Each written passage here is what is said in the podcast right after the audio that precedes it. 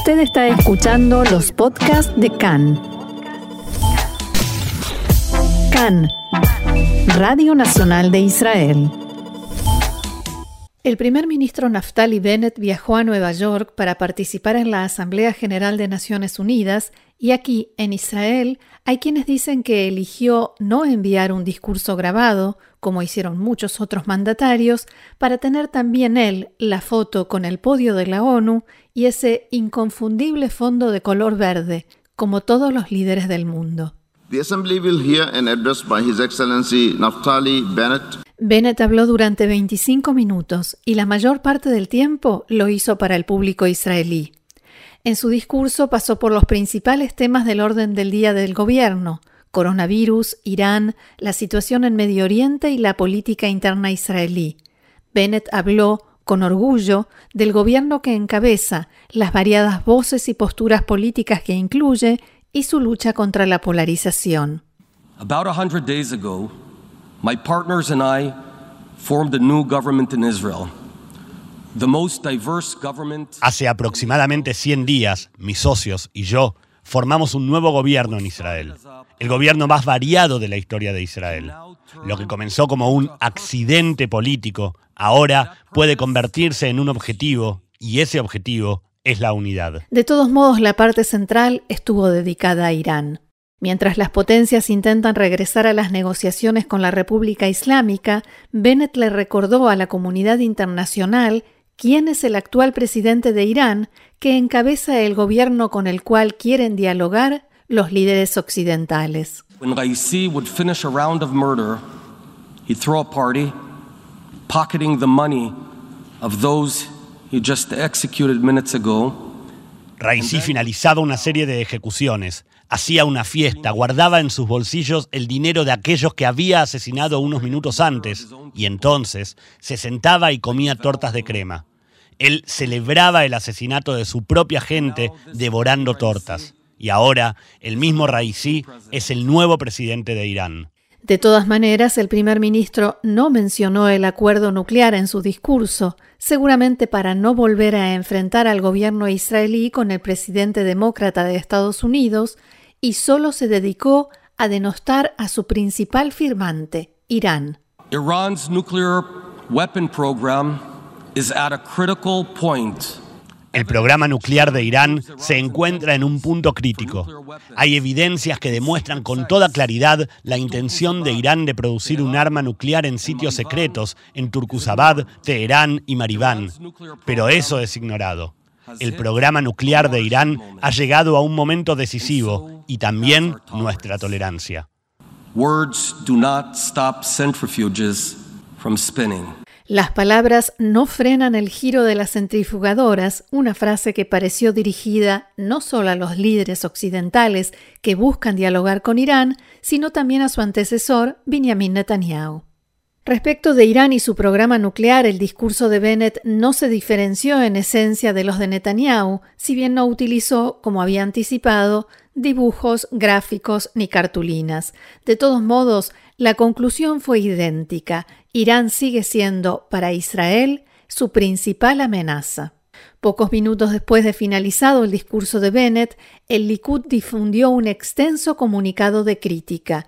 El jefe de la oposición, Benjamin Netanyahu, recordó en un mensaje en Twitter que la sala estaba llena durante sus discursos, sin mencionar, por supuesto, que entonces no había restricciones por coronavirus.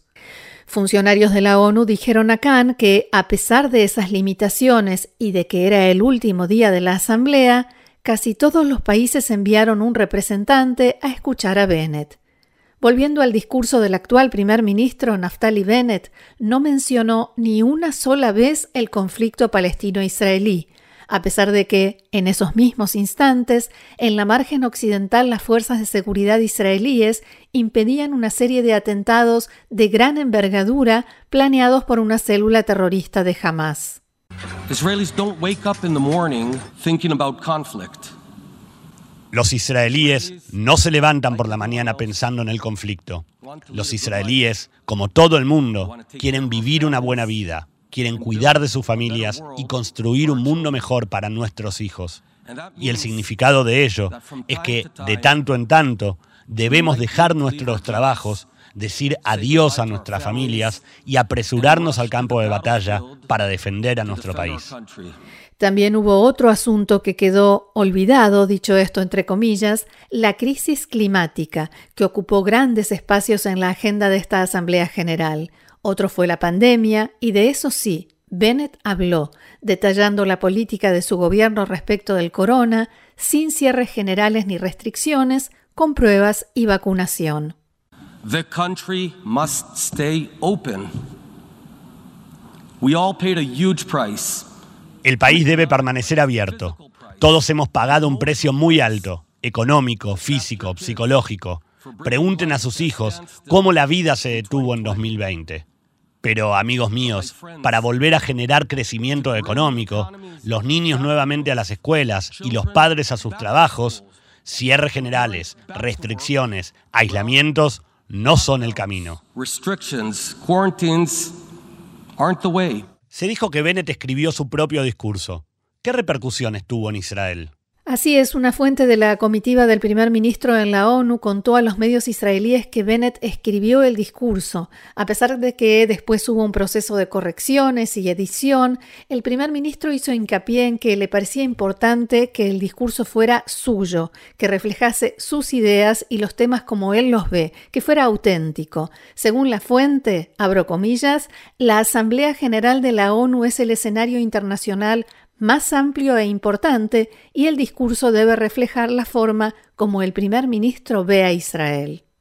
Como decíamos, la crítica del Likud fue casi instantánea, extensa y fulminante, y en ella calificaron el discurso de chiste. Los discursos de Netanyahu en la ONU hicieron olas en todo el mundo, decía el mensaje, y llevaron los intereses de Israel a la vanguardia del escenario mundial.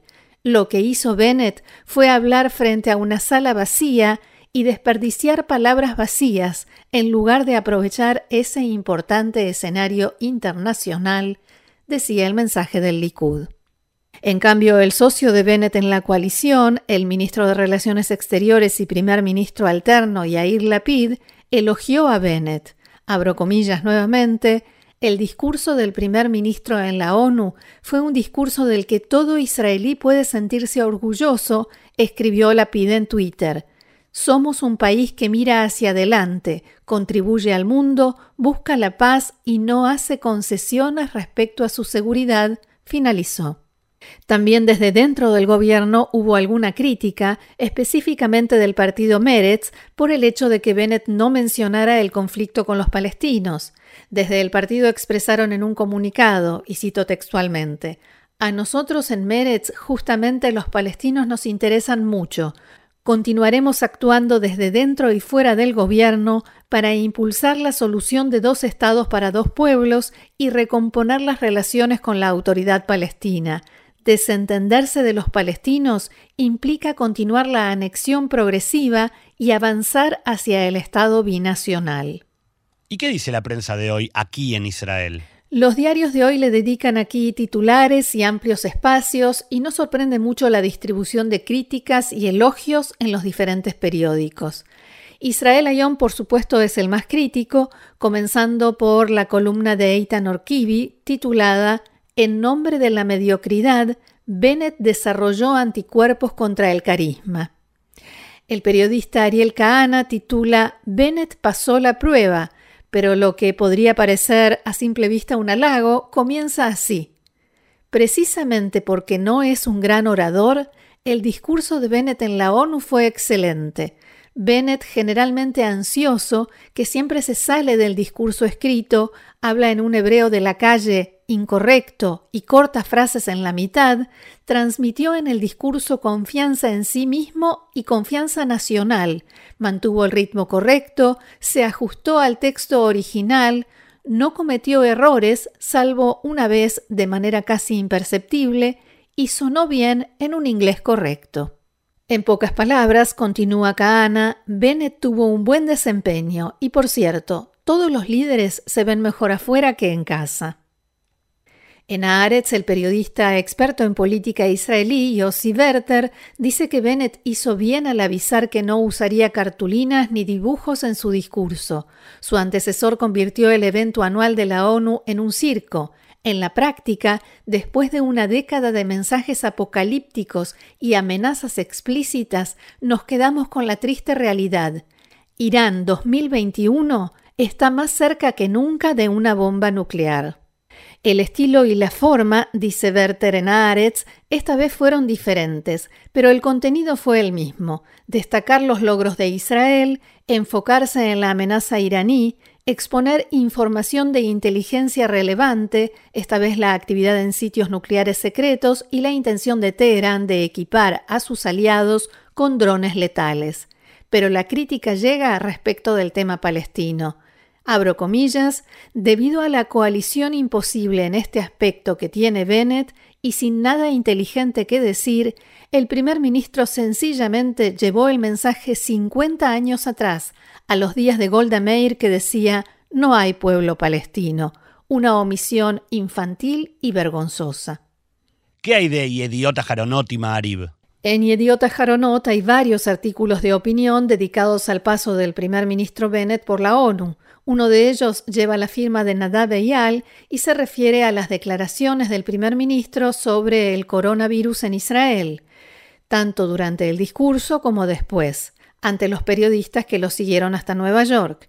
Bennett no solo defendió la política de su gobierno de impedir a toda costa restricciones y cierres, también cargó contra los expertos del Ministerio de Salud y hasta los acusó de haber tartamudeado cuando les preguntó por qué se debe cerrar un concierto. En su columna, Nadad Eyal señala en Yediot Haronot que en los últimos días se registra un descenso considerable en la cantidad de nuevos casos de corona, de pacientes en estado grave y en general de pruebas positivas. Tras hacer un resumen de todos los factores que llevaron a esa situación positiva, dice esto explica la línea agresiva del primer ministro Bennett y su gente, que se enfrentan abiertamente a los expertos que siguen sosteniendo que es necesario imponer restricciones a las reuniones y aglomeraciones. Lo que estamos viendo es la creación de una coartada para el triunfo, así lo califica Nadav Eyal, y lo escribe entre comillas, la creación de un argumento político, Ustedes dijeron que no resultaría sin restricciones, pero salió perfecto. Por último, en Maariv, el periodista Ben Caspid señala que la misión del primer ministro Bennett en la ONU era compleja y contenía una paradoja interna. Tenía que ser Netanyahu, pero no ser Bibi. En los últimos 12 años, Netanyahu creó aquí un monstruo sin ninguna esencia ni valor, dice el periodista refiriéndose al discurso anual ante Naciones Unidas, y continúa. Traten de imaginar a Netanyahu sin esos discursos. No podrán. No hay Netanyahu sin un podio y discursos. Volviendo a la presentación de Bennett, Ben Caspit opina que no imitó a Netanyahu, al contrario, cambió el tono, habló con moderación, sin dejarse arrastrar a la pomposidad innecesaria.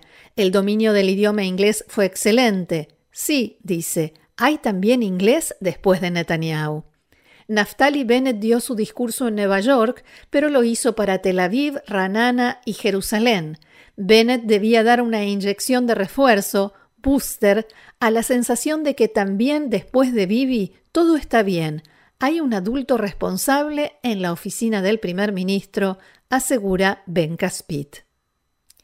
También las caricaturas de los diarios de hoy están dedicadas al discurso de Bennett en la ONU, por ejemplo, en Yediot Haronot, un dibujo del primer ministro Naftali Bennett que baja del avión ya en Israel, donde lo espera el virus del COVID-19 con globos, el clásico cartel de bienvenida y le dice, buenísimo tu discurso. ¿Hubo alguna reacción desde Irán? Por supuesto, el embajador de Irán en la ONU, Majid Ravanshi, escribió en su cuenta de Twitter, abro comillas, la fobia a Irán corre desenfrenada en la ONU. El discurso del primer ministro del régimen israelí estuvo lleno de mentiras sobre Irán. Ese régimen no está en condiciones de discutir nuestro programa pacífico cuando tiene cientos de ojivas nucleares. También aseguró que el hecho de que Bennett no mencionara la cuestión palestina abro comillas nuevamente, ilustra su determinación de privar a los palestinos de los derechos. También hubo un comunicado oficial de la misión de Irán ante la ONU que calificó las afirmaciones de Naftali Bennett de infundadas y dijo que estaba tratando engañosamente de mostrar a Israel bajo un halo de inocencia. Y continúa el texto. Su objetivo malicioso es claro, encubrir todas las políticas expansionistas y desestabilizadoras del régimen israelí y su comportamiento criminal en la región durante las últimas siete décadas. Los diplomáticos iraníes también criticaron a Israel por su continua negativa, en sus palabras, a unirse a los tratados de no proliferación nuclear mientras supuestamente acumula armas convencionales y nucleares. También del lado palestino reaccionaron el ministro de Relaciones Exteriores de la Autoridad Palestina, Riyad al-Maliki, criticó a Bennett por la omisión. Al-Maliki declaró a la agencia Reuters, Omitir deliberadamente una referencia a Palestina refleja que tiene miedo y una vez más demuestra a la comunidad internacional que él no es ni será un socio de los palestinos en el proceso de paz.